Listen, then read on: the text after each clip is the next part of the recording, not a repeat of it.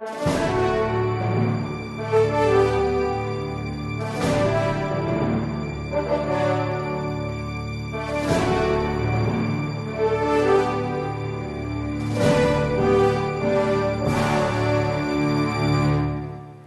é a matéria do sacramento da confissão? Quando nós falamos de sacramentos, nós falamos de matéria, ou seja, a matéria do batismo é a água, a matéria da Eucaristia é o pão e o vinho. Mas qual é a matéria da confissão? Já que não há é, nenhum óleo, é, nenhum sinal material. Bom, para responder essa pergunta, nós temos que fazer uma distinção. Existe a matéria remota e a matéria próxima. A matéria remota é aquela que não está presente ali na hora da celebração, mas ela, é, digamos, propicia, ela torna possível o sacramento. A matéria remota é todo qualquer pecado cometido após o batismo. Portanto, uma pessoa para se confessar deve ter pecado depois do batismo, mesmo que seja um pecado leve, mas essa é a matéria remota. A matéria próxima, no entanto, são atos realizados pelo penitente que devem ser exteriorizados. Esses atos são três. Se você olhar no catecismo da Igreja Católica, você vai notar, a partir do número 1450, esses três atos do penitente, que na teologia clássica são a matéria próxima deste sacramento. São três: a contrição, a confissão e a satisfação.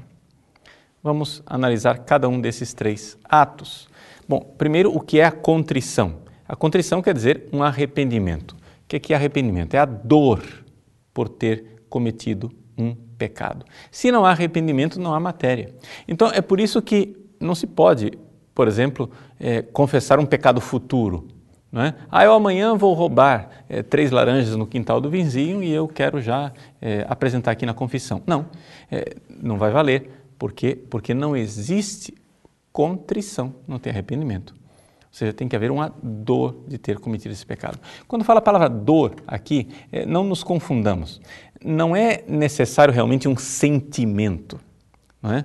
Mas quando nós dizemos dor, quer dizer que eu detesto aquilo que eu fiz. Eu renuncio àquele ato. Eu não quero mais aquilo. Então, aqui nós temos uma verdadeira é, contrição. Para que a contrição seja perfeita, é evidente que eu tenho é, que querer é, me arrepender por ter ofendido a Deus. Mas sobre a diferença entre contrição e atrição, contrição perfeita e contrição imperfeita, nós já temos é, um vídeo no nosso site. O segundo ato do penitente é a confissão. Então, aqui ele precisa expressar o pecado, ele precisa dizer. Uma pessoa chega no confessionário e diz: Ah, eu não tenho pecados. Bom, então eu não tenho matéria para absolver. Né? Então é necessário que a pessoa diga esse pecado. A contrição e a confissão são a matéria essencial do sacramento.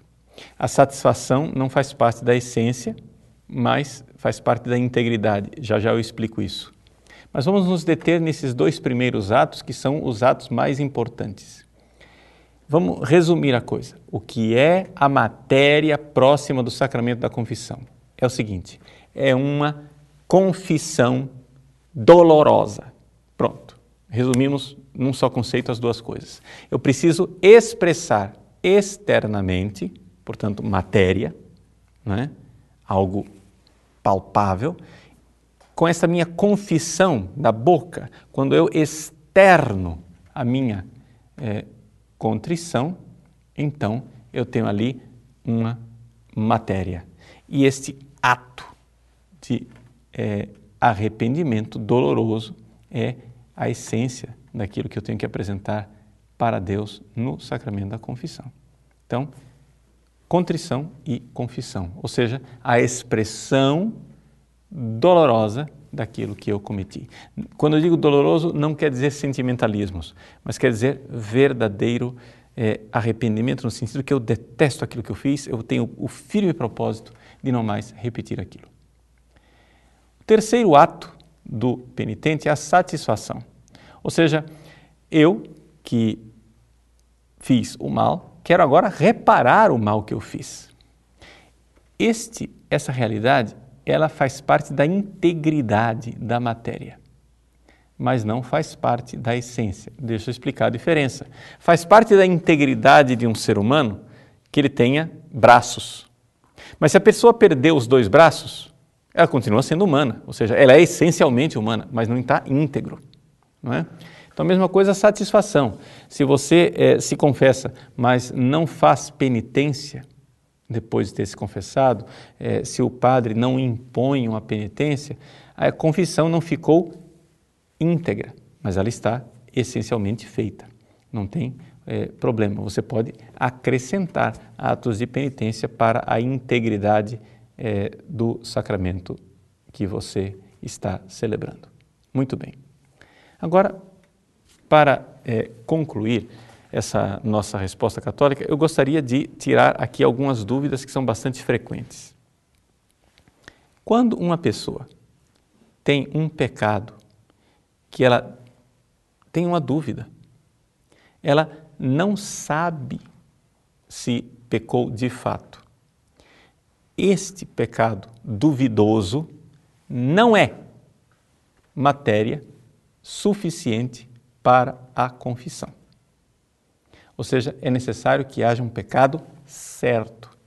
Então, se você está duvidando, você confessa aquele pecado duvidoso, mas você acrescenta algum pecado certo, mesmo que ele já tenha sido confessado. Então, por exemplo, você diz assim: Olha, padre, eu acho que ontem eu desejei a mulher do meu vizinho, mas eu tive aquele, aquela moção, mas eu não sei se eu consenti plenamente. Ou seja, na verdade, eu estava assim, meio sonolento, não sei se houve consentimento ou não, eu estava acordado e dormindo ao mesmo tempo. Bom, você está em dúvida se você pecou ou não.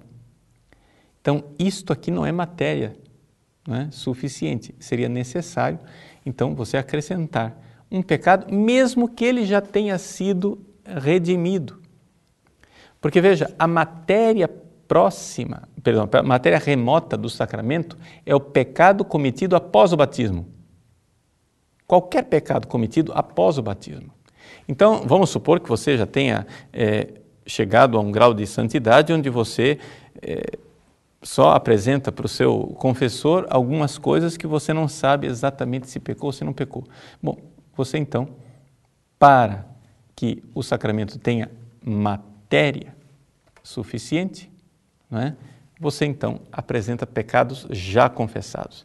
Aí você vai perguntar, mas padre, então para que serve um confessar se eu é, não estou tendo pecados perdoados, os pecados já foram todos perdoados. É porque o sacramento da confissão, ele é um aumento da graça santificante.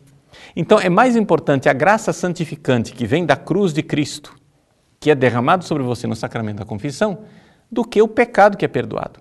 Ou seja, em ato primeiro, a graça entra no seu coração. Em ato segundo, o pecado é lavado. Então, se você não tiver pecado para ser lavado, não tem problema, a graça entrou mesmo assim. E o pecado, é, portanto, se existe, foi lavado. Então é por isso que é possível confessar um pecado duvidoso, acrescentando um pecado que já tenha sido redimido, por quê? Porque a matéria é o pecado cometido após o batismo, mas não necessariamente um pecado que ainda não tenha sido confessado. Então, é, repetir pecados já confessados pode ser é, um ato bom, piedoso, para aumentar a contrição, aumentar é, o arrependimento. Agora, atenção, cuidado. Os confessores devem prestar atenção para o seguinte, é, que não podem confundir isso com escrúpulo. Existem pessoas que são escrupulosas e acham que nunca é suficiente confessar aquele pecado porque ela nunca se acha perdoada. Bom, aí já é um outro problema. Eu não estou falando isso. Eu estou falando de um ato devocional, sadio, não neurótico, né? não escrupuloso, em que a pessoa sabe que foi perdoada, mas ela sabe também que deve passar o resto da sua vida pedindo perdão dos pecados que cometeu, porque ofendeu a Deus. Então, é, pedir perdão dos pecados do passado é um ato espiritual sadio, bom, na certeza que nós temos que já somos perdoados, mas é um ato de amor para com Deus. Por isso, a matéria próxima do sacramento da confissão é essa contrição, que pode ser obtida mesmo com pecados já confessados.